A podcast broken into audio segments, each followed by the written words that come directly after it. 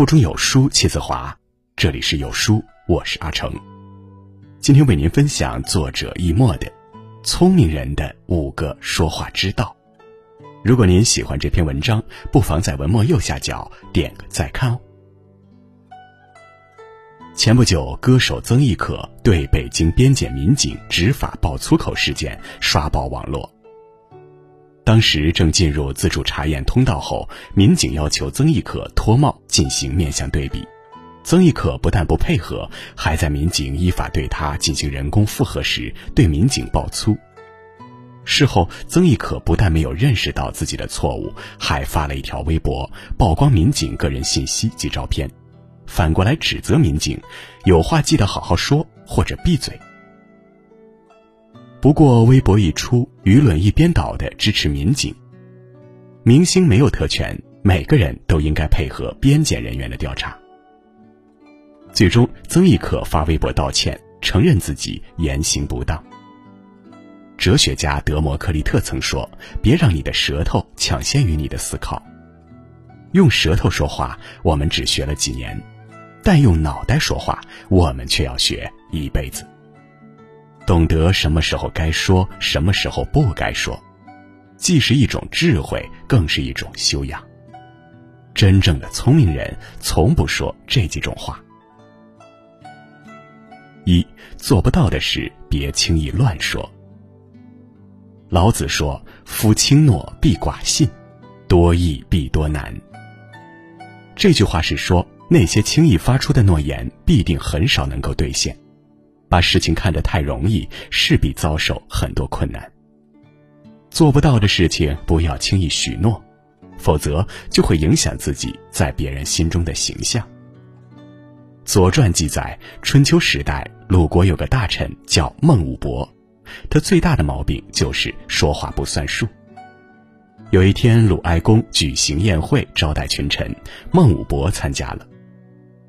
在宴席上，孟武伯吐槽另一位大臣郭仲：“您怎么越来越胖了？”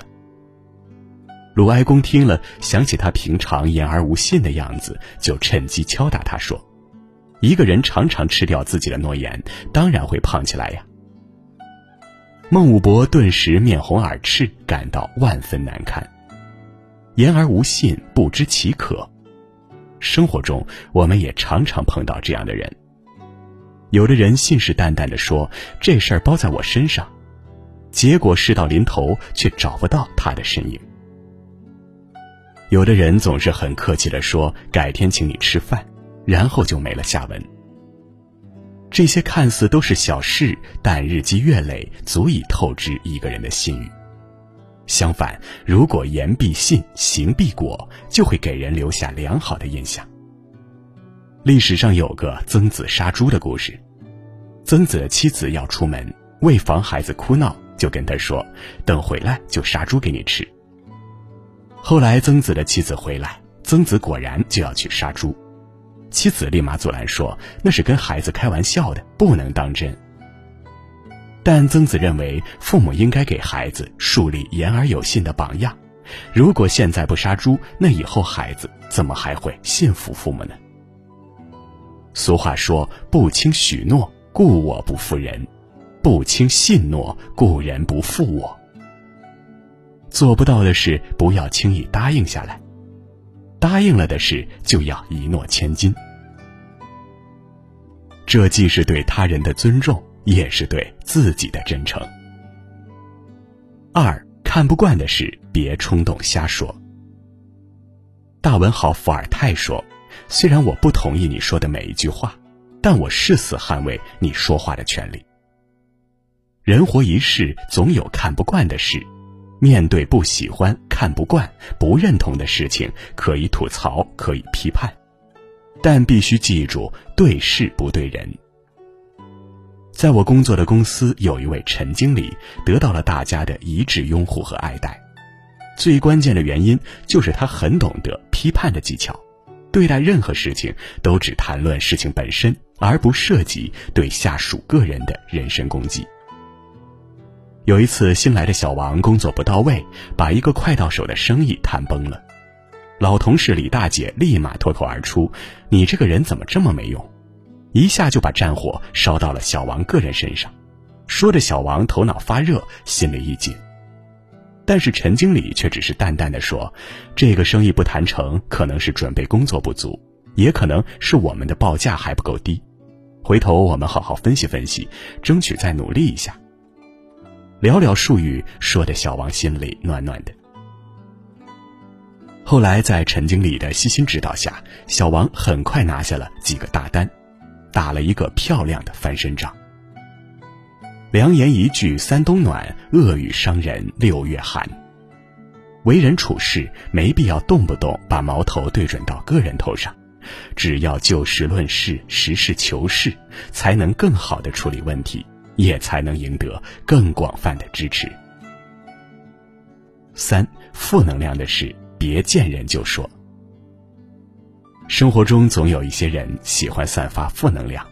在鲁迅先生笔下的祝福里，有这样一个爱哭诉的妇女祥林嫂，她死掉了两任丈夫，儿子被猛兽吃掉，逢人便讲起儿子的死和自己的悲惨遭遇。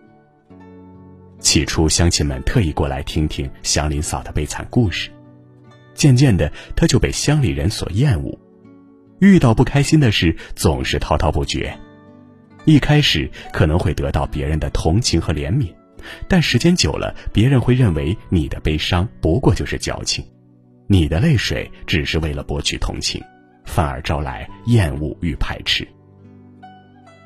负能量的事千万别见人就说，有些痛苦需要自己慢慢化解。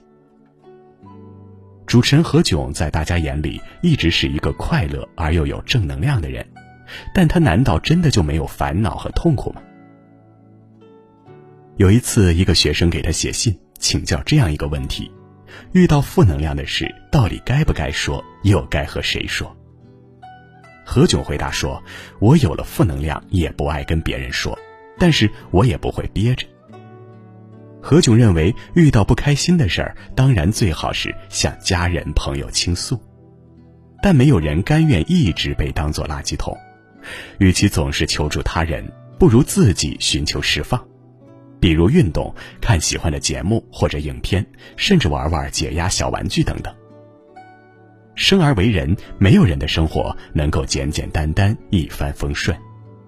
与其总是把伤疤揭开给人看，不如努力做个正能量的人，把阳光和快乐带给更多的人。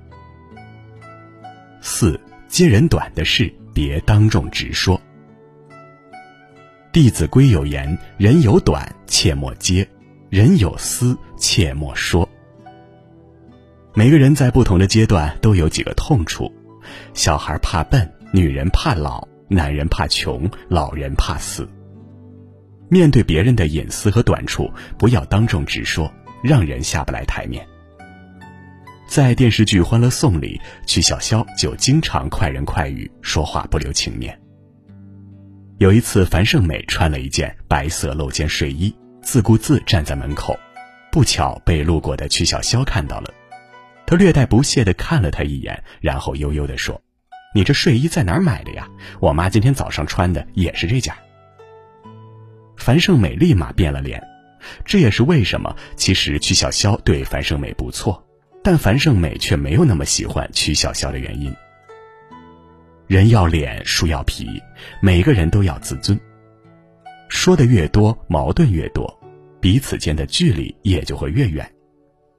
相反，如果我们懂得照顾别人的情绪，就能化干戈为玉帛。《红楼梦》里，林黛玉和薛宝钗虽然共同生活在大观园，但黛玉并没有那么喜欢宝钗。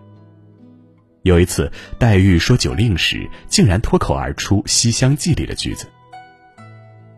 要知道，在当时，《西厢记》是一本禁书，如果被人知道黄花闺女在看，无疑会声名扫地。宝钗当时就听出了问题，但她没有当众揭穿他，而是在事后找了个机会私下里劝诫。宝玉听完以后，忍不住这样感慨：“你素日待人固然是极好的，然我最是个多心的人，只当你心里藏奸。”从前日你说看杂书不好，又劝我那些好话，竟大感激你。往日竟是我错了，实在悟到如今。常言道：“静坐常思己过，闲谈莫论人非。”不揭人的短处，藏着一个人的大气和处事方式。只有懂得管好自己的嘴巴，不揭人隐私，不捏人软肋，才能走得更远，走得更好。会说话是一门学问。曾经听说过这样一个故事：有个小国的人派去使者来到中国，进贡了三个一模一样的金人。但使者给皇帝出了一个难题：三个小金人中哪个最有价值？众人都答不上来。这时，一位大臣站了出来，他拿出三根稻草，插入第一个小金人的耳朵里，这稻草从另一边耳朵出来了；插入第二个金人的稻草则从嘴巴里直接掉了出来，而第三个金人，稻草进去后直接掉进了肚子，什么响动也没有。老陈由此得出答案：第三个金人最有价值。这个故事启示我们：活在世界上，最有价值的人不一定是最能说的人，更多时候是那个懂得倾听和沉默的人。三年学说话，一生学闭嘴。愿你我都能懂得好好说话，适时沉默，把爱和善意留给。更多人。